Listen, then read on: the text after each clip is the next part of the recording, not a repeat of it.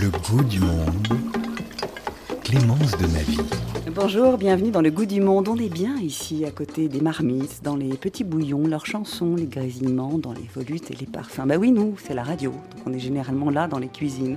Sommes-nous dans une cuisine libre, moins académique, plus instantanée, plus en phase avec la vie, la vraie vie? Une sorte de restaurant de demain qui ressemble à bien y regarder en bien des points à celui d'hier en fait. Et si cette cuisine-là était l'expression féminine du restaurant, comme un parallèle entre les mondes, une forme d'écologie féminine en cuisine. Voilà, des questions, des idées posées ici, et de ce qui deviendra peut-être d'ailleurs une série, une émission sur les femmes, la cuisine et le restaurant, avec nos invités aujourd'hui. Bienvenue, on est nombreuses. Bienvenue à toutes, nous sommes quatre invités. Sophie Cornibert, bonjour. Bonjour. Vous avez fondé Fulgurance en 2010, c'est un endroit à la source qui fait la part belle aux sous-chefs et aux seconds qui deviennent les premiers le temps d'une résidence, un moment de création et de test en cuisine. Fulgurance, où vous avez fait une résidence, Minou Sabahi. Bonjour. Bonjour. Bienvenue. Merci. Vous êtes d'origine iranienne et cuisinière. Le monde est un peu votre bagage. Bonjour Bérangère Fagar. Bonjour. C'est l'une, c'est votre restaurant, c'est à Paris, dans le 11e arrondissement, très loin d'ici, donc, puisque nous sommes à l'opposé de là où se trouve votre restaurant, c'est rue de Montreuil. Une cuisine fixe en attendant, qui sait, une version mobile, un château. Ah, ça, on ne sait jamais. Absolument. Et bonjour Estherelle Payani. Bonjour. Eh bien, Estherelle, c'est tout simplement le fil entre nous toutes aujourd'hui, n'est-ce pas, Estherelle On est d'accord? Ah, je m'appelle pas Ariane pourtant. ah, on aurait pu dire Estherelle, critique culinaire et fine observatrice des bouillons de ce monde gastronomique. Bonjour à toutes. Je dirais que le vent souffle, que les choses bougent, changent de ce côté-ci de l'hémisphère en tout cas, comme une franche envie de s'affranchir, une envie comme euh, vous avez su euh, la traduire, Sophie Cornibert, en montant Fulgurance. Fulgurance, qu'est-ce que c'est et comment est-ce qu'est née Fulgurance? Fulgurance, c'est un lieu d'expression aujourd'hui. C'est un restaurant euh, où on accueille en fait des chefs en résidence.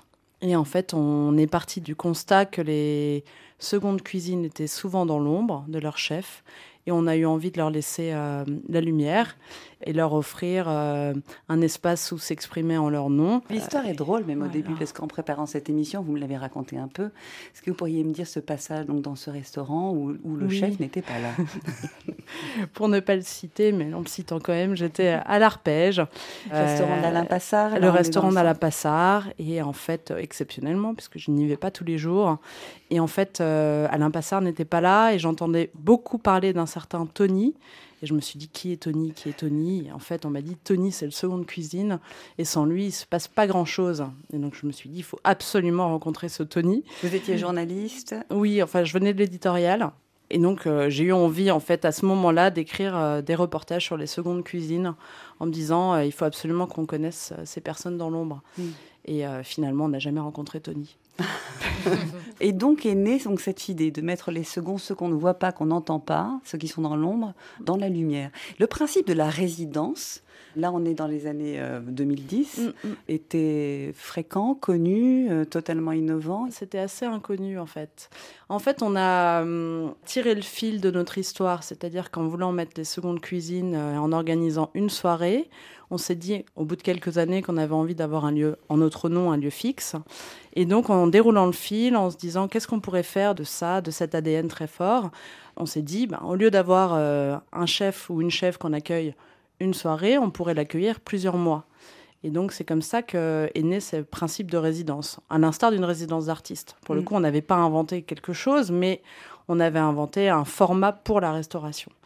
En tout cas, en France, ça n'existait pas. Estherelle, vous qui euh, Je observez. confirme, hein. Ça, c'est un concept qu'on connaissait peut-être euh, outre-Atlantique, aux États-Unis ou ailleurs dans le monde. Oui, il y en avait déjà eu en fait. Et puis il y avait aussi des festivals aussi Mm, qui mm. préfiguraient un peu ça quand même. Au début des années 2010, on voyait des événements musicaux s'adjoindre. euh, je pense à Willow Green par exemple. hein, Mm, mm. C'était à peu près de la même époque, non? Tout à fait, oui. S'adjoindre une programmation euh, food assez euh, Qui donnait l'occasion. sur l'affiche. Oui, d'accord. Donc on avait vraiment vraiment une, une place pour la cuisine lors de ces événements. Oui, qui permettait de tester des choses de façon plus spontanée et éphémère, en fait. D'accord. Ce qui est rigolo, c'est que dans votre parcours, Bérangère Fagard, vous n'avez pas commencé par la cuisine, mais vous avez cuisiné aussi dans le chapiteau d'un cirque pour faire justement la, la popote pour le cirque. Une forme de résidence, vous pourriez dire, ou rien à voir? C'était pas vraiment une résidence parce que je faisais à manger euh, au cirque électrique pour des lilas. Donc je faisais et à manger pour les spectateurs, pour les avant et après spectacles, et à manger pour les artistes en résidence la journée. Et parfois, effectivement, on trimballait nos cuisines sur des festivals d'art de rue. Et là, c'était sous des tonnelles, un barbecue, euh, une plaque à induction, 100 personnes à nourrir, midi et soir, euh, montage de chapiteaux, euh, festival, démontage. ouais, donc c'était quand même mouvant. Ouais. Cette idée justement de mouvant, est-ce que ça imprègne vraiment l'esprit de fulgurance? J'adore le nom, hein. fulgurance. Tout de suite, on se dit ah tiens, c'est vif, c'est vibrant, c'est totalement le mouvant imprègne totalement fulgurance, mais il y a aussi l'intemporel qui nous imprègne paradoxalement presque. Mm. Il y a ce côté, euh, à la fois on change toujours euh, de chef, et en même temps on garde quelque chose de très fort qui est un peu peut-être euh, l'âme de nous trois, Hugo, Rebecca et moi. On voulait pas créer une coquille vide, on voulait vraiment créer un lieu de vie où on se reconnaîtrait et en même temps où les autres chefs euh, pourraient se reconnaître aussi. Mm, ce qui est confortable, Minou, vous qui avez fait l'expérience d'une résidence à Fulgurance, c'est qu'on n'est pas tout seul. En fait, on arrive au sein d'une équipe qui existe déjà, euh, avec une facilité donc pour pouvoir se lancer concrètement dans l'expression de sa cuisine. Oui, exactement. Je pense que c'est ce qui fait la qualité de Fulgurance et pourquoi je me suis sentie aussi bien et, et d'autres comme moi parce qu'on est reçu par des gens qui nous aident à évoluer, on interagit ensemble sur euh, ce qu'on peut changer. Euh, et puis surtout, euh, il y a cette fondation, ce lieu, cette équipe, euh, des gens euh, vraiment tous choisis pour euh, la valeur ajoutée qu'ils peuvent apporter. Et c'est ça qui aide à grandir euh, un chef. C'est comme si on avait un papier vierge, mais de bonne qualité, avec toutes les trames et sur lesquelles on peut dessiner une cuisine. C'est ça l'idée C'est ça l'ADN Oui, c'est exactement ça. Avec les meilleurs outils possibles. C'est-à-dire qu'il faut les pinceaux, il faut la, la, couleur et il faut donc les, les bonnes personnes pour accompagner ces chefs. C'est-à-dire qu'on ne veut absolument pas les mettre en danger dès le départ. Pour nous, c'est très important qu'ils soient dans les meilleures conditions, avec une équipe solide, fixe, elle, qui ne change pas, enfin le moins possible, mmh. et qui soit là pour les accompagner, euh, pour les guider, pour qu'ils puissent donner leur meilleur, pour qu'il y ait une réelle progression. C'est ça qui nous intéresse aussi, nous. Oui, parce que c'est un peu un saut dans l'inconnu quand même, même si on a une idée. Enfin, vous, Minou, quand vous êtes arrivé à Fulgurance, combien de temps a duré la résidence déjà? Je crois qu'en tout, c'était 4, ouais. ouais et on aussi entre 4 et 6 mois, ou c'est toujours 4 mois? 6 mois, c'est devenu trop en fait. C'est comme ça qu'on a commencé. Et on s'est rendu compte que 6 mois, euh, les chefs prenaient un peu trop leur place, prenaient plus assez de risques. Euh, étaient trop identifiés. Exigeante alors ah, cette oui. résidence. Mais c'est important d'être exigeant avec le chef aussi, parce que c'est un exercice où on te donne tous les moyens d'évoluer. C'est une chance inouïe. Et je pense qu'en France, il n'existe pas d'autres modèles comme Fulgurance. C'est devenu très à la mode de faire euh, des, résidences. des, résidences. mais malheureusement, tous les lieux n'offrent pas euh, vraiment un, un, socle aussi euh, solide pour grandir. et oui, donc il faut être exigeant envers les chefs aussi. Est-ce que vous connaissiez votre cuisine avant de commencer cette résidence? Je pense que ma cuisine est comme celle de beaucoup de chefs, elle est toujours en mouvement. Et euh, justement, d'avoir euh, un nouveau cadre, une équipe un peu flambant neuve, une demande aussi, euh, parce que quand j'ai fait Fulgurance l'entrepôt, c'était un cadre particulier, assez grand, beaucoup de personnes à nourrir. Quand on parle d'entrepôt, il s'agit vraiment d'un entrepôt très grand, très, très haut de plafond, donc en termes de son, en termes de plein de choses, en fait, ça doit...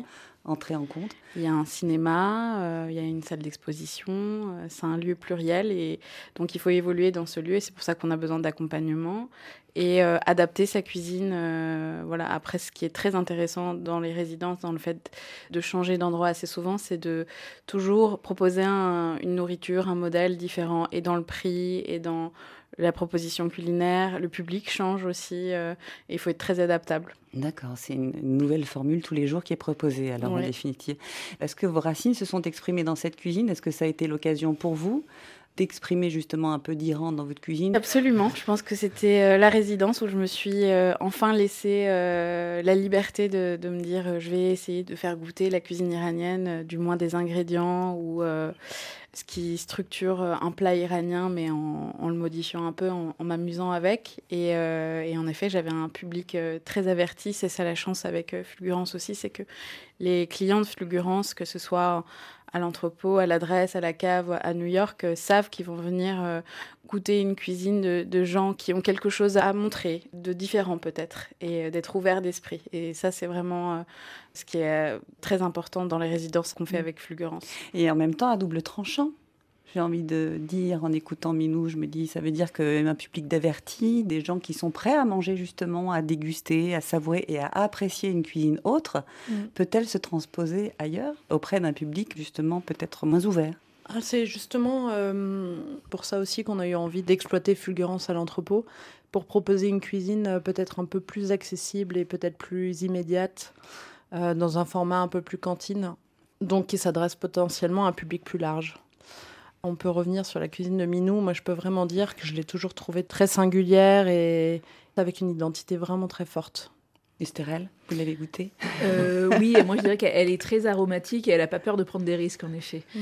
Fulgurance, pour moi, c'est vraiment euh, changer quelque chose. Ça agit plus comme un label de disque, j'ai envie de dire. C'est quelque chose que Sophie m'avait dit en interview, j'avoue. Mais c'est très clair. Et, et c'est très clair parce qu'ils ont vraiment un côté producteur. Voilà, donc on peut pousser la porte de fulgurance sans savoir qui va être le chef ce jour-là, et ça arrive régulièrement dans le quartier, je crois, mais on leur fait confiance c'est un label à la fois d'originalité, de prise de risque et de singularité. De soutien de créativité. Aussi. On, bah, d'artiste. Hein. D'artiste, exactement. C'est ce qui fait l'artiste, euh, avec un message à passer euh, auprès des Mais avec une garantie de qualité. Parce que je crois que Sophie, elle aussi, une critique exigeante. si les chefs progressent, c'est parce qu'elle s'assoit et elle goûte euh, ce qu'ils font, et elle peut les conseiller, leur donner des choses. C'est pas juste, je te donne les clés d'un endroit et tu fais ce que tu veux. C'est non seulement je te donne les clés de l'endroit, je te donne les moyens, mais je suis un miroir réfléchissant qui va t'aider à réfléchir et à poser ta cuisine. Il y a toutes ces dimensions de, de conseils que Sophie est trop modeste, elle ne le met pas en avant, mais moi je vois bien ce qu'elle fait. C'est que je suis jamais déçue quand je vais chez Fulgurance. Mm. Et à chaque fois, j'ai un autre voyage. Mais il y a ce gage de qualité, cette labellisation qui est faite, qui est bien différente, comme tu disais Minou, de toutes les cuisines qui existent depuis, parce que le modèle s'est dupliqué, de toutes les mm. résidences où c'est... Euh, un coup c'est super, un coup c'est naze, mais euh, les gens s'en mm. fichent vu que c'est juste un outil. C'est bien plus qu'un outil en fait. Difficile d'avoir une, forme de régularité alors dans, dans le bon. Bérangère, vous n'avez pas eu euh, vous de résidence de. J'ai accueilli en tout cas un cuisinier euh, chez moi. Il y a des Freddy's Kitchen, j'ai accueilli une résidence de 15 jours. Mais là, moi, je n'étais pas du tout dans l'accompagnement, mhm. effectivement. J'avais besoin de me dégager du temps à ce moment-là. Lui, il, avait une résidence de prévue dans un autre endroit dans lequel il était arrivé c'était absolument dégueulasse. Et du coup, du jour au lendemain, il avait besoin d'avoir cette résidence et je lui ai donné les clés de mon resto. Je lui ai euh, donné mon équipe et il a fait sa cuisine. Mm. Et c'était super aussi pour les équipes parce que je pense que c'est bien qu'ils puissent voir euh, d'autres choses, d'autres manières de travailler. Et pour la clientèle aussi, ça brasse du monde. Mm. C'est des gens qui viennent voir autre chose, qui ont fait découvrir d'autres choses. Donc moi, je suis pour euh, les choses mouvantes. Comment est-ce que vous êtes mise au fourneau? Vous êtes chef et c'est votre restaurant, c'est votre lieu. Ouais, disons que euh, moi, je commencé plutôt sur des marchés en faisant des galettes de saucisses. Tous les étés, je faisais ça. J'aime cette interaction avec les gens, j'aime faire plaisir, voilà. Et ensuite, bah, je me suis formée rapidement dans un restaurant euh, en tant que commis, mais j'avais vraiment aucune formation. Et ça s'est assez mal passé euh, avec le chef, avec le patron. C'était une mauvaise expérience. Et je me suis du coup dit que je voulais, en tout cas, moi, j'avais ce rêve de monter un lieu d'avoir un endroit dans lequel je puisse accueillir des gens et où on puisse faire ce qu'on veut et une liberté totale de, que chacun aussi puisse s'en emparer. Mais euh, en tout cas, je voulais faire un truc pour moi ou euh, travailler toute seule dans une cuisine, mais, euh, pas avec d'autres. Pas avec d'autres. C'est l'occasion aussi quand on fait une, une résidence chez Fulgurance d'éprouver justement ce modèle de quoi j'ai envie. C'est la première question qu'on peut se poser en définitive. Oui, exactement, oui. Je dirais qu'on leur fait pas mal gagner de temps, je pense, aux chefs. On leur permet exactement de voir ce qu'ils ont envie de faire ou de ne pas faire. Plus peut-être d'un côté euh, culinaire, entre guillemets, plus sur la créativité, savoir dans quelle direction ils ont envie d'aller, dans quel registre ils ont envie d'aller. Ils peuvent très bien avoir envie de s'exprimer dans un registre gastronomique ou dans un registre beaucoup plus euh, cantine ou on a plein de registres possibles. Mhm. Donc oui, je dirais euh, qu'on fait gagner du temps. Et c'est vrai qu'on se pose encore parfois la question, et c'est pour ça que j'aime bien écouter Bérangère, de savoir pourquoi aujourd'hui on a envie d'ouvrir un restaurant. Ben, c'est ce qu'elle a dit d'ailleurs. Quand Oui. nous nous sommes assis euh, juste avant que les micros s'ouvrent, la question c'était Tu veux ouvrir un restaurant? Ah non, je te le déconseille. voilà, c'était Non, c'était mais c'est parce clair. que non, mais moi je suis hyper contente. Vraiment, c'est un épanouissement, c'est un rêve que j'ai réalisé qui était énorme en plus, euh, vraiment pour moi inatteignable et tout ça. Donc je suis très contente, mais je, en fait, je me rendais pas compte aussi de la responsabilité, et du poids que c'est en termes de charge mentale et de, oui, de responsabilité envers les autres, envers des clients, Social. envers une régularité, envers chaque assiette qui est jugée. Et c'est lourd à porter. Et en fait, euh, souvent euh, au début, et notamment aussi par rapport au problème de recrutement qu'on a rencontré ces derniers temps, on est plus dans le labeur et on est court après euh, la mise en place et on a la tête dans le guidon, on n'a aucun recul et c'est très difficile. Et moi, j'aurais rêvé de commencer par une résidence aussi pour me trouver moi, trouver ma cuisine, être accompagnée, travailler avec d'autres gens, des gens qui me transmettent. Moi, j'aime ça, j'aime apprendre et j'ai fait un peu tout par moi-même. Et j'ai grillé ces étapes-là qui sont primordiales et euh, j'aurais voulu avoir ce temps-là. Voilà, c'est pour ça que j'ai avoir un restaurant fixe. Je suis pas sûre que ce soit un modèle aujourd'hui qui soit très actuel aussi, No- notamment parce que économiquement c'est moins viable qu'avant. Surtout si on veut faire les choses bien, euh, un peu engagé et socialement euh, respectueux. Mais aussi parce que, bah, après, moi, j'ai aussi, je pense que j'ai la bougeotte et que. C'est un peu toute l'idée de cette émission, en fait, je crois. Oui. Le goût du monde.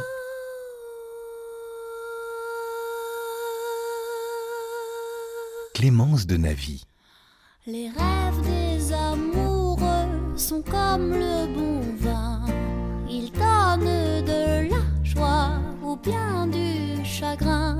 Affaibli par la faim, je suis malheureux. Pas longtemps chemin, tout ce que je peux, car rien n'est gratuit dans la vie. L'espoir est un plat bien trop vite consommé. À sauter les repas, je suis habituée. I'm around.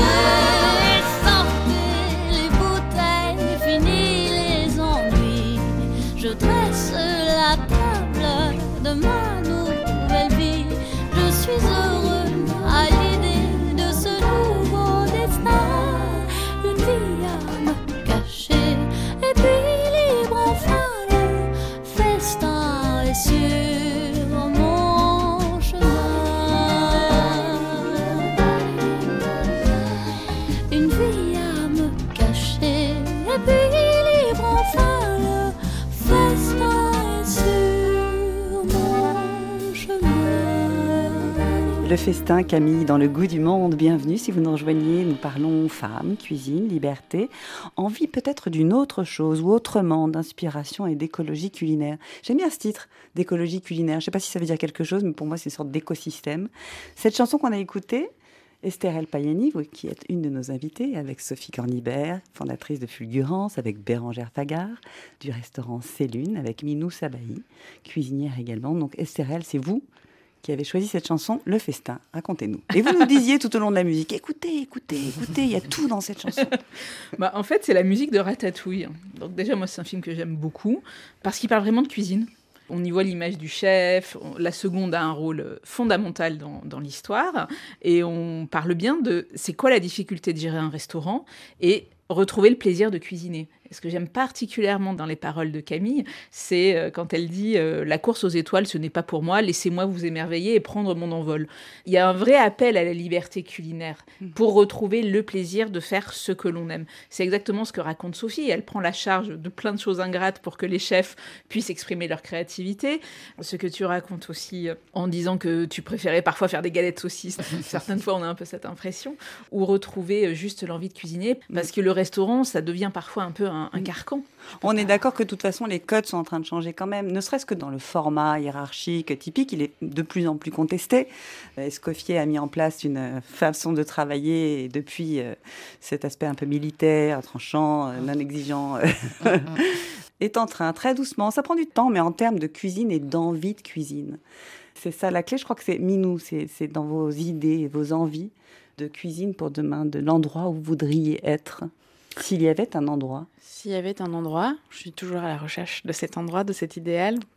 Mais euh, en effet, dans ton parcours Bérangère, j'entends beaucoup de choses que j'ai toujours voulu éviter. Cette fatigue euh, mentale, dans le tourbillon des rapports humains, de ce qu'engendre la vie d'un restaurant, parce que j'ai essayé plein de modèles différents. Je me suis construite via ces modèles en sachant ce que je veux, ce que je veux pas. Ce que tu disais exactement, c'est aussi dans les modèles dans lesquels on travaille, pas seulement aussi dans l'évolution culinaire.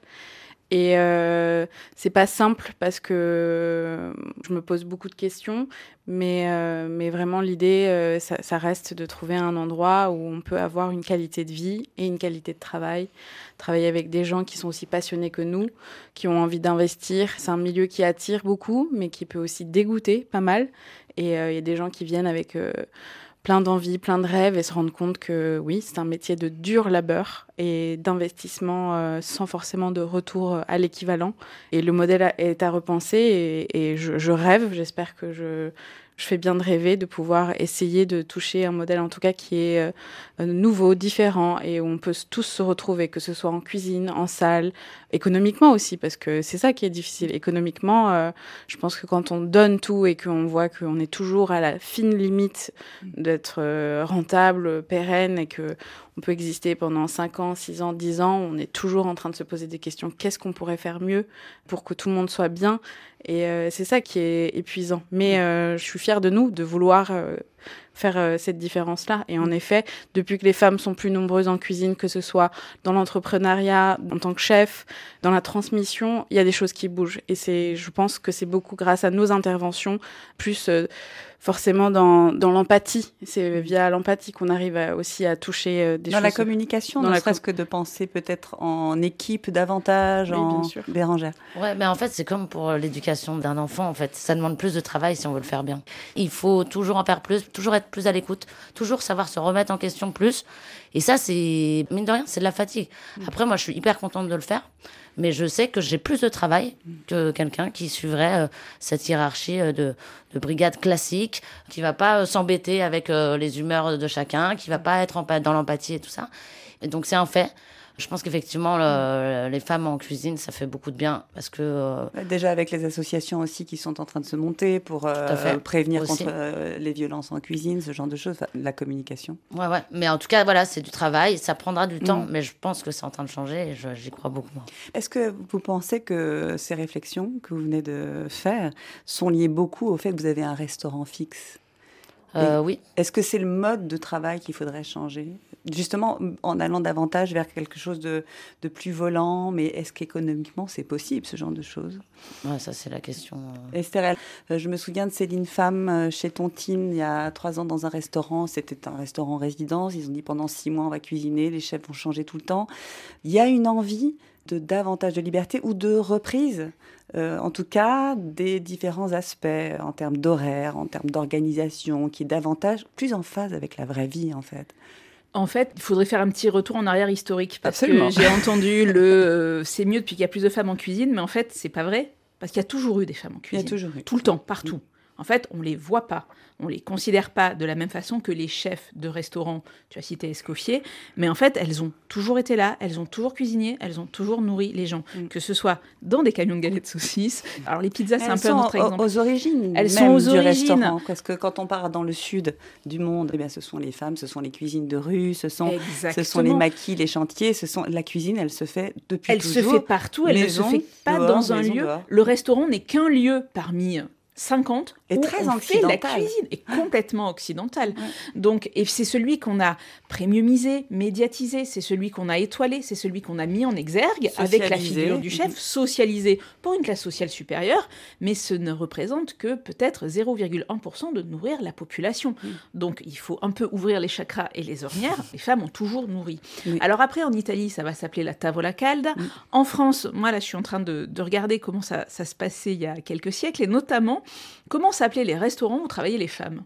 Alors, euh, elles s'appellent toutes auberges. Mm. Il y a une prédominance de ce terme-là qu'on revoit un tout petit peu revenir là en ce moment pour des Mm. restaurants à la campagne montés par des chefs qui en ont marre de Paris et qui filent pour Mm. prendre un peu l'air, dire j'ai besoin de modifier les choses. Et tout d'un coup, on retrouve ce mot d'auberge. Moi, je vous propose d'aller euh, au Cameroun, enfin presque au Cameroun, en tout cas avec un chef camerounais, Alexandre Belaola, qui nous parle justement des femmes et des maquis. Pas besoin de guide, c'était uniquement le bouche à oreille qui essayait de quadriller. On vous disait à tel endroit, il y avait telle femme qui savait vous préparer d'une dolée, à tel endroit, oh celle-là, elle sait vous faire du coquille. Le coquille, c'est une pâte à base de petits haricots blancs qu'on prépare avec de l'huile de palme. À tel endroit, on va vous dire que celle-là, elle sait vous faire du condré. Et ce sont toujours les femmes. Là, dans le maquis, effectivement, la cuisine fait référence à la femme qui cuisine. Et l'homme n'existe pas dans cela. Le poulet DG qui est devenu vraiment le plat national du Cameroun, effectivement, il est né dans les gargotes. Et personne ne pourra nous dire de quel endroit ça part. Et ce plat a commencé à prendre une ampleur petit à petit, de telle façon que ce n'était que dans des chantiers qu'on pouvait le manger. Et les mères de famille ont été obligées de se l'approprier cette recette pour finalement intégrer la recette dans un plan familial pour faire revenir le mari à la maison. C'est comme ça que le poulet DG est devenu presque un plat national en moins de 20 ans parce que c'est un plat des années 80. C'est un plat 100% urbain. Alexandre Belaola, donc euh, chef du restaurant Rio dos Camaroes à Montreuil, et qui donc revient sur cette histoire, parce que quand on réfléchit à la manière dont on mange et dont vous parliez, Estérel, en plus, dans la plupart des pays du monde, on mange dehors. Oui, oui. Il y a un, voire deux repas maximum qui se prennent à la maison, donc c'est tout le temps dehors. Ouais, c'est la table qui fait finalement l'endroit où on mange, plus que le lieu où on cuisine. Oui. Ça, ça, ça change la perspective. Le marché aussi, Oui, lieu de vie le- complet. Il y a, il y a- il y a les hawkers, euh, par exemple à Singapour, où c'est vraiment des, des marchés à manger. Patrimoine immatériel. Mais d'ailleurs, on, on voit revenir les, euh, les food markets là en ce moment Ouais, qui s'ouvrent. On voit ouvrir Ouais. des lieux dans Paris. Je me pose la question si ça va marcher culturellement, en fait. C'est un vrai questionnement. Mm. hein. On en a un qui a ouvert à côté de la gare Montparnasse. Parce qu'on a des vrais marchés de rue. Euh, le food market, par exemple, à Belleville, qui marche depuis un sacré paquet d'années et qui marche bien, avec des prix super accessibles et qui marche, qui vend tout qui neige. Et euh, c'est des restaurants, par contre, traditionnels qui prennent un corner euh, juste pour un soir. On inverse un peu le modèle. Ouais. On voit aussi se développer des centres comme des traiteurs aussi. Il y a un retour du traiteur. Enfin, je prêche un peu euh, à des convaincus, mais où effectivement, c'est des, des cuisines où on va chercher ce qu'on va manger chez soi. Euh, on a l'image de l'œuf angelé et des préparations complètement désuètes, mais on voit des traiteurs végétaux, par exemple. Le Covid est, est passé par là et a Ouais. fait aussi à changer. Enfin, Bérangère, vous. Ah ouais, ça a Vous en changé vraiment les habitudes, quoi. Moi, j'ai l'impression que les gens vont effectivement moins au restaurant. Il y a un gros problème avec euh, la, euh, l'accessibilité au confort direct euh, et les livraisons de repas à domicile. Je pense que les gens aussi ont appris un petit peu à cuisiner et faire du pain, donc maintenant ils voient un petit peu moins d'intérêt à aller au restaurant. Mais en tout cas, ouais, on le sent. Le midi aussi, avant, les gens allaient cinq fois au restaurant le midi par semaine. Maintenant, c'est une fois. Après, c'est un sandwich, une livraison. Et ça, c'est vrai que c'est compliqué parce que euh, il faut retrouver le, le plaisir d'aller euh, au restaurant. Il faut retrouver le, le plaisir de partager, d'être accueilli, euh, de mettre les pieds sous la table, de passer un bon moment, de, D'être Et- restauré concrètement. Ouais, Mm. pour, euh, l'esprit aussi, quoi. Et j'ai l'impression que bah ouais, ce Covid nous a un peu enfermés dans nos maisons et qu'on pointe un peu moins le nez dehors. Et en fait, ça limite un peu les découvertes. Parce qu'en fait, c'est un peu le tout et tout. On n'avait pas l'habitude de manger dehors. Comme on le mangerait dehors dans le sud et dans les pays d'Asie. Et euh, donc, on, tout s'est un peu mélangé, on est un peu paumé. Enfin, c'est très, très, très brouillé en fait. On Mm. ne sait pas d'un jour sur l'autre si les restaurants vont être pleins ou vides. On se demande où sont passés les clients. Mm. Il y a eu quand même une, une hausse des prix euh, sur certains restaurants où on a du mal à évaluer. Moi, dans mon job de critique, le rapport qualité-prix, il est central dans la recommandation que Mm. je fais. Et je vois des additions hyper chères pour des adresses super à la mode et très clinquantes qui vont être très jolies en photo sur Instagram, mais dans laquelle c'est pas très bon. On a aussi un problème de fétichisation de l'alimentation que le burger c'est joli en photo, mais au bout d'un moment, euh, trop de Mm. burgers tue les burgers. Il y a un éclatement, je trouve, de l'offre en termes de marketing, de cible. C'est devenu extrêmement euh, marketé. Il y a un produit qui va marcher pour les 20-25 ans en livraison, et d'un coup on va pousser. Et d'autres, c'est des restaurants où il va y avoir euh, que des personnes d'un certain âge dedans. On voyait pas ça avant, c'était beaucoup plus mélangé, j'avais l'impression. Ouais, et fulgurance à New York. Quels sont les échos? Parce qu'à New York, c'est de l'autre côté. Est-ce que vous avez les mêmes ressentis, les mêmes échos? Ah non, non. en termes de fréquentation En tout cas, en termes d'accueil, euh, ça a été un super départ. Ça fait euh, bientôt deux ans. Ça fera deux ans en mai. euh, et en fait, euh, bah, les, les New-Yorkais sont très ouverts euh, au changement. Ils sont très en demande de changement. Donc forcément, quand tu as un chef qui, qui change tous les trois mois, ils reviennent à chaque fois. Mm. Ils ont un pouvoir d'achat qui est dément Mm. par rapport à, à nous, en fait. Mhm. Ils comptent pas. Euh, ils prennent tout. Ils prennent l'accord, ils prennent le fromage, ils prennent les digestifs, ils prennent tout. Et ils sont très ouverts aussi. Mm. Par contre, ils sont aussi très, très euh, critiques. Mm. Voilà. En termes de service, en termes d'accueil, euh, ça n'a rien à voir. Rebecca a fait l'ouverture de New York et elle me disait, je, je savais plus faire. Pourtant, elle est d'origine américaine. Elle disait, euh, c'est fou à quel point il faut s'adapter à eux. Ouais, ça pose d'autres problématiques. Minou, vous qui avez beaucoup voyagé, vous avez travaillé un peu, je crois, au, au Japon. Oui.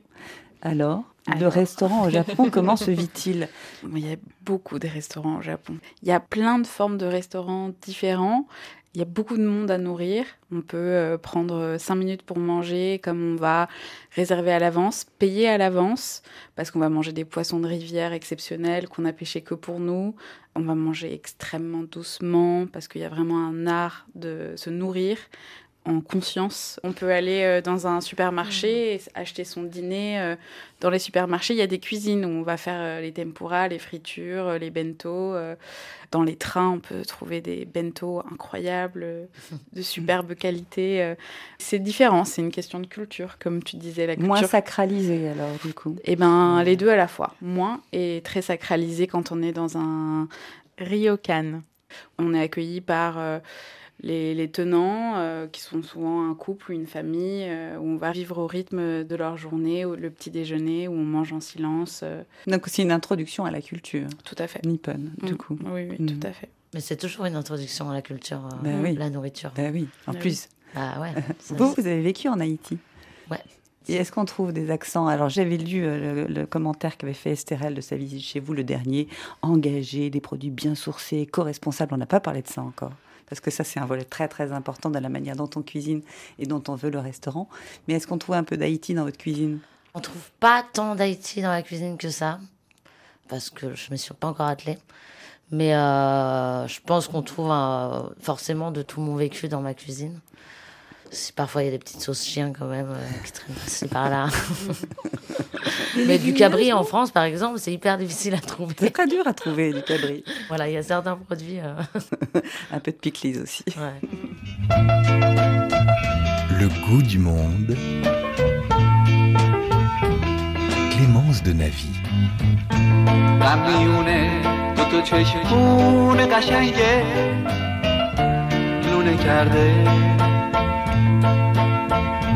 شب تو موهای سیاهت خونه کرده. دو تا چشمون سیاهت مثل شبهای منه سیاهی های دو چشمت مثل غمهای بغز از موجه هم پایین میاد. بارون میشه. سیل غم آبادیمو ویرونه کرده. وقتی با من میمونی تنهاییمو باد می‌بره. دو تا چشمام بارونه.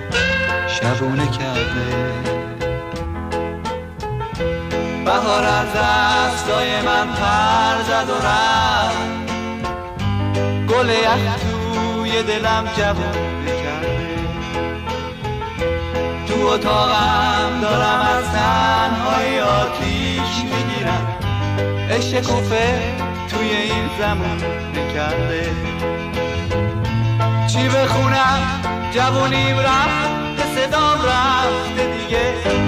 گل یخ توی دلم جوون نکرده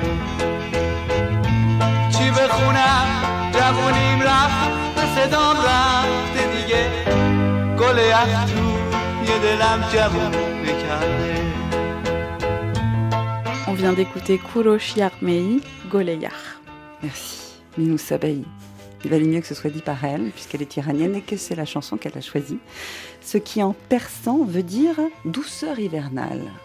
Pour cette Absolument. émission autour du restaurant, qu'est-ce qu'on attend de lui? De quelle manière on voudrait l'exercer en toute en liberté, tout simplement? L'affranchir un peu des codes dont on est un peu lassé aujourd'hui. Nous parlons de ses cuisines avec euh, Bérangère Faga, qui est la chef du restaurant C'est Lune à Paris. Sophie Cornibert, qui a fondé Fulgurance en 2010 et laisse donc sa chance au second qui deviennent les premiers le temps d'une résidence, à Estherelle Payeni, qui est critique culinaire, observatrice de tendance. Et donc Minou Sabahi, qui est cuisinière aussi, et qui réfléchit à la cuisine qu'elle aimerait exprimer et où elle aimerait l'exprimer, de quelle manière. On commençait tout juste à parler un petit peu de conviction. J'ai l'impression euh, que c'est très important, ça a été un des fils de votre restaurant, c'est l'une. Bérangère, de le choix de vos produits, de votre cuisine. C'est euh, Oui, bah, je pense que c'est nécessaire tout simplement euh, aujourd'hui que- qu'en tant que restaurateur ou chef, euh, chef on a un peu le devoir de transmettre euh, ces messages et aussi parce qu'on brasse beaucoup de volume, donc en fait euh, nos déchets euh, sont beaucoup plus importants que ceux des autres. Le choix que l'on fait sur nos produits euh, peuvent sauver des euh, producteurs euh, ou en assassiner. Donc euh, je pense qu'il y a des vrais choix à faire et qu'en fait c'est vraiment une nécessité. C'est que là on n'est plus à l'époque où il faut se poser des questions. On a le changement climatique qui est juste devant nos yeux. On a toutes les conséquences qui arrivent très vite et que le restaurant ou la cuisine est un bon moyen de passer des messages, de lutter, d'être c'est engagé. une euh, responsabilité presque. c'est une responsabilité chefs. politique, ouais. Mm. Enfin, c'est enfin un engagement social et politique qui est nécessaire. Mm. Donc euh, moi je le fais euh, naturellement. Enfin, Et vous êtes de plus en plus à le faire, à le dire, à l'expliquer, à raconter. Moi, je vous propose d'aller euh, du côté d'Accra, au Ghana, pour rencontrer la chef Selassie Atidaka, qui, elle, a pu constater au fil de ses voyages en Afrique eh bien, que le riz devenait omniprésent, que les supermarchés ne vendaient que 14% de produits locaux, qu'en définitive, tout le patrimoine culinaire de ces pays était en train de s'évanouir et de s'oublier. Et puis, je vous propose aussi, toujours au Ghana, de rencontrer la chef Binta, qui met en lumière sa culture Peul dans sa cuisine en ayant lancé un concept euh, qui s'appelle Dine on a Mat, à savoir on mange sur la natte, qui est un pop-up restaurant. My grandmothers, both of them, growing up, they always believed that it's important. Mes grands-mères, très traditionnelles et originaires de. Guinée, ont toujours insisté pour que je connaisse la langue et ma culture. Même si j'ai grandi et que j'ai été élevée en Sierra Leone, à chaque vacances, elles m'envoyaient en Guinée, dans un village sans électricité. Tout était fait de ce qu'il y avait. Pour la cuisine, on allait chercher le bois, toute notre nourriture était cultivée sur place et poussait sur place dans notre jardin ou dans la ferme voisine. J'ai très jeune été imprégnée de cette culture Peul, les regarder cuisiner en étant avec elles. Je ne savais pas que ça allait devenir une passion. C'était un mode de vie. Je suis chef au Ghana, créatrice de la Fondation pour la cuisine Peul, une culture que je partage lors de pop-up. Le concept s'appelle Un dîner sur la natte. Notre but est d'arriver à une cuisine vibrante, inspirée par les cuisines des communautés Peul de toute l'Afrique. Je vais à leur rencontre, j'apprends les méthodes et les plats, les différentes façons de faire des différentes communautés Et ces recherches nourrissent ma cuisine. C'est ainsi que je préserve la cuisine de ma culture, de mon enfance, et c'est primordial pour moi parce que cette culture est en train de s'effacer, de disparaître. Donc la chef Fatmata Bintak, dont la démarche a été largement saluée, hein, puisqu'elle a reçu le prix Basque Culinary World Award euh, l'été dernier en 2022. Est-ce que c'est la nouvelle démarche des restaurateurs? Est-ce qu'on n'a pas envie de ça, d'une idée défendue dans les restaurants? On a envie de ça, mais on a surtout envie de se faire accompagner par l'État. Moi, je pense que les gens qui sont engagés euh, devraient être euh, récompensés. Et euh, en tout cas, euh, nous, ça a un coût en plus. C'est du travail en plus, comme je disais tout à l'heure, notamment sur le côté social. Et ça, ça devrait être mis en valeur. Et ça ne l'est pas pour l'instant. Et en fait, il n'y a que l'État qui peut Mm. agir là-dessus aussi. En tout cas en France, mais il faudrait que ce soit à Ah, bah, l'échelle ce sera internationale. Mais déjà Espérez. reconnaître que manger et se nourrir est un acte politique en soi, c'est pas admis partout en fait. Quand je fais le choix d'aller euh, donner de l'argent euh, à certains restaurants où on soude des déchets, euh, où ça vient de je sais pas forcément d'où, il n'y a pas de traçabilité et où les gens sont maltraités en cuisine, je rajoute un euro dans ce système qui m'intéresse pas. Refuser de choisir, c'est déjà faire un choix politiquement. Quand on refuse de regarder où on mange et ce qu'on mange. Donc euh, pour l'accompagnement, euh, bien évidemment. Après, sur l'histoire de l'impact, c'est aussi un devoir euh, moral. On nous reproche souvent dans ces cas-là, quand on dit on aimerait une restauration plus éthique, de vouloir moraliser un endroit qui n'est que commercial. Nourrir quelqu'un, c'est pas un commerce comme un autre. En Non. fait. C'est un point auquel vous faites attention, Sophie Cornibert, dans toutes vos résidences? Ah oui, oui, complètement. Ça n'aurait pas pu ne pas être. Et après, c'est assez drôle parce qu'on a des chefs qui viennent de partout aussi dans le monde et que parfois ils n'ont pas du tout conscience de la saisonnalité. Mm. Donc, devoir expliquer à un Estonien que les tomates là en janvier c'est pas possible, devoir euh, les guider en fait là-dessus. euh, Donc oui, pour nous c'est la base. Et presque on se dit qu'on ne devrait même pas en parler puisque ça devrait être comme ça Mm. dans tous les cas. Je parlais d'économie féminine, d'écologie féminine. Est-ce que le fait d'être une femme va changer la donne en la matière ou rien du tout Comme c'est le cas en agriculture? C'est dangereux d'essentialiser quand même euh, ce genre de sujet, même si on observe que, en effet, que ce soit dans l'agriculture ou dans la restauration durable ou dans les femmes qui s'engagent contre les violences en cuisine, on retrouve toujours majoritairement à l'avant-garde une population féminine. Donc il y a une prédominance, mais parce qu'il y a un cadre très serré, très strict, et en général, on voit que tous les développements féminins se font à la marge. Pour moi, ce n'est pas pas noble hein, d'être à la marge, puisque c'est justement elle qui met la pression et qui fait avancer les choses. Moi, il y a une phrase de Godard qui vraiment me m'anime tous les matins, c'est c'est la marge qui tient la page. C'est facile d'être dans la majorité. On est au milieu de la page, on prend tout l'espace. Mais qui c'est qui fait que la page elle peut se tenir comme ça? C'est tous ceux et toutes celles qui poussent le système justement en le questionnant, en voulant aller plus loin, en prenant les responsabilités. Ils ont besoin de nous aussi pour occuper le centre de la place. Mm. Mais c'est une raison de plus pour tenir et pousser. Et c'est souvent la place qu'on réserve aux femmes. Oui, par la création, d'où aussi Fulgurance, d'où ces nouveaux modèles, d'où votre engagement. C'est aussi par cette création qu'on va changer les modèles. Bien sûr. Dit-elle. Dit-elle. Et vous vous rendez compte, en plus, on est moins payé, on est moins considéré, et en plus, il faut qu'on fasse tout le boulot. Vous êtes étonné qu'on soit fatigué à la fin de la journée quand même. Est-ce que vous sentez, vous, Estherelle, qu'il y a un mouvement qui où on est complètement à la marge, mais celle qui est encore toute petite par rapport à la grande page? Ben, c'est pour ça que c'est important d'en parler, pour se réunir, parce que c'est plus simple quand on sent qu'on n'est pas seul. Il faut tout un village hein, pour tenir tout ça. Et euh, il y a des chaînes qui se créent. Moi, je vois autour de... J'aime pas forcément le mot de famille, parce qu'il a, il a des, des côtés très négatifs aussi. Mais cette chaîne, en fait, de, de personnes, on finit par tous se recroiser autour d'intérêts divers. Ça fait comme une tache d'huile qui s'agrandit, s'agrandit, Une s'agrandit. étoile. Une constellation. Et après, euh, quand on regarde le ciel, ben, on fait les, les liens entre les différentes étoiles. Et quand même, oui, il y a une énergie, en tout cas, qui permet à tout ça de tenir et de s'alimenter en se serrant les coudes. Mhm. Ouais, et puis il y a un tissu associatif aussi. Il y a beaucoup d'associations euh, engagées, solidaires, euh, et qui sont aussi beaucoup composées de femmes, mais qui nous permettent aussi de façon bénévole de transmettre des messages. Enfin, moi, je suis coprésidente de la communauté Écotable. C'est une association qui essaie de faire évoluer l'alimentation durable par le biais d'un réseau de professionnels. Par exemple, on a mis en place des temps d'écoute pour ces entrepreneurs, ces restaurateurs qui s'en sortent pas en ce moment qui ont juste besoin de parler, de savoir s'il y a quelqu'un qui peut les aider. Et il y a des gens qui ont un peu d'énergie en ce moment qui veulent bien les aider. Le collectif, il est nécessaire dans cette euh, société. Avoir un commerce ou être euh, restauratrice, on se sent toujours très seul, mais on a besoin d'un collectif pour aller beaucoup plus loin, pour penser à une échelle euh, euh, globale. On va, nos petites vies, euh, c'est bien, il faut penser à soi et tout, mais en fait, euh, on évolue dans un monde qui évolue malheureusement dans le mauvais, mauvais sens. Et, mais le collectif, c'est important. Il faut savoir se retrouver, il faut savoir créer du lien, il faut savoir euh, avoir des luttes communes, des valeurs à, à défendre. Moi, je crois beaucoup au collectif. Il faut qu'on se voit de plus en plus. On est d'accord. D'ailleurs, ce partage, n'est-ce pas, le premier terme qui euh, qualifie l'alimentation? Bah si, la table, enfin, c'est des moments de partage et de partage euh, nécessaires parce que parfois, on, dans notre vie actuelle, on, on a tendance à les oublier et puis on peut se faire happer par plein d'autres informations. Et voilà. On mettra Écotable, bien sûr, sur le site. La communauté Écotable, La communauté. Écotable. Bondir également, Ouais. qui a des hommes également dans son association. Et Écotable, juste en deux mots pour qu'on soit clair. Alors, il y a le label voilà. Écotable qui les accompagne aussi dans leur euh, engagement euh, en termes d'éco-responsabilité, euh, qui fait des mesures d'impact également. Et on avait découlé une association il y a trois ans qui s'appelle La Communauté Écotable, qui là est une association hein, 1901 et qui est uniquement euh, faite de bénévoles et euh, avec euh, trois axes la solidarité, l'animation de cette communauté, le partage de bonnes pratiques et tout ça, et le plaidoyer. D'accord.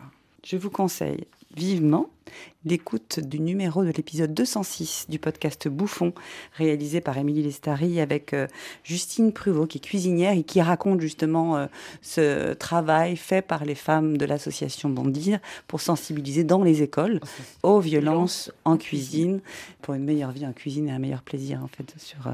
hein, c'est ça? Ouais, le bien-être au travail, c'est enfin, bien. Sophie, un ingrédient, un ustensile, c'est la tradition dans le goût du Euh, monde. L'ingrédient, c'est les capres, parce que j'en mets partout, parce que c'est de l'acidité. L'acidité, c'est la vie. Et l'ustensile, j'ai pensé à la marise, parce que j'aime bien ne pas en perdre une miette. Ah, bien. Donc c'est cet euh, ustensile qui permet de racler les bols. Exactement. Ok. Bérangère. L'ingrédient, je dirais le sarrasin. J'en mets effectivement aussi partout. J'aime son côté toasté, son côté euh, soufflé parfois, euh, croquant. Sucré, un peu doux quand même. Un peu sucré aussi. Et ma casquette et mon couteau. Pour ne pas reprendre une vieille expression. euh. Minou. Pour moi, l'ingrédient, c'est l'eau de rose, ou la rose, parce que je trouve qu'on la goûte pas en France et qu'elle est si subtile et douce. J'aime l'utiliser dans beaucoup de choses, même euh, assaisonner une simple euh, salade mesclin avec une goutte d'eau de rose, ça change tout. De l'huile d'olive, un peu de citron, et c'est merveilleux. On voyage. Et l'ustensile, parce qu'on n'en a pas en France, c'est le moulin à safran. On peut acheter ça au bazar de Téhéran. C'est euh, transparent pour qu'on puisse bien voir euh, quelle dose de safran on a, puisque le safran, quand on le moue, euh, ça se moue assez facilement et la dose se réduit rapidement. En bas, on a un socle qu'on enlève et on a la petite poudre. euh, c'est vraiment un petit moulin. Et en haut, on a une petite ouverture où on peut verser euh, les pistils. Et c'est super et je vais nulle part sans mon moulin à safran. Estérel. L'ingrédient, ça serait la sauge. Parce que fraîche, c'est divin, ça va avec tout, ça sèche formidablement bien dans un bouillon. Puis c'est un peu un ingrédient de sorcière quand même, la sauge. Ouais, ouais, ouais. Pour l'ustensile, ce que j'ai toujours sous la main, c'est un couteau. Évidemment, on peut rien faire sans couteau et on peut tout faire avec un couteau.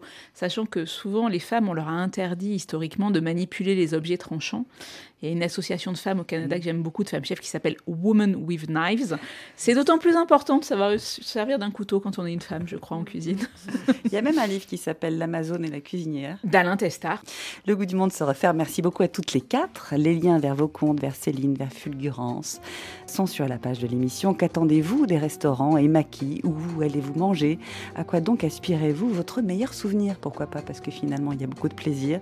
Racontez-nous sur la page de l'émission par mail lgdm at rfi.fr. J'ai fait une version courte de legoûtdumonde.rfi.fr, mais elle existe. Et sur WhatsApp 33 6 43 16 15 66. Merci beaucoup à Cécile Bonissi qui a réalisé et mis en onde cette émission avec le soutien de Rodrigue en régie aujourd'hui. Rendez-vous la semaine prochaine. D'ici là, prenez bien soin de vous.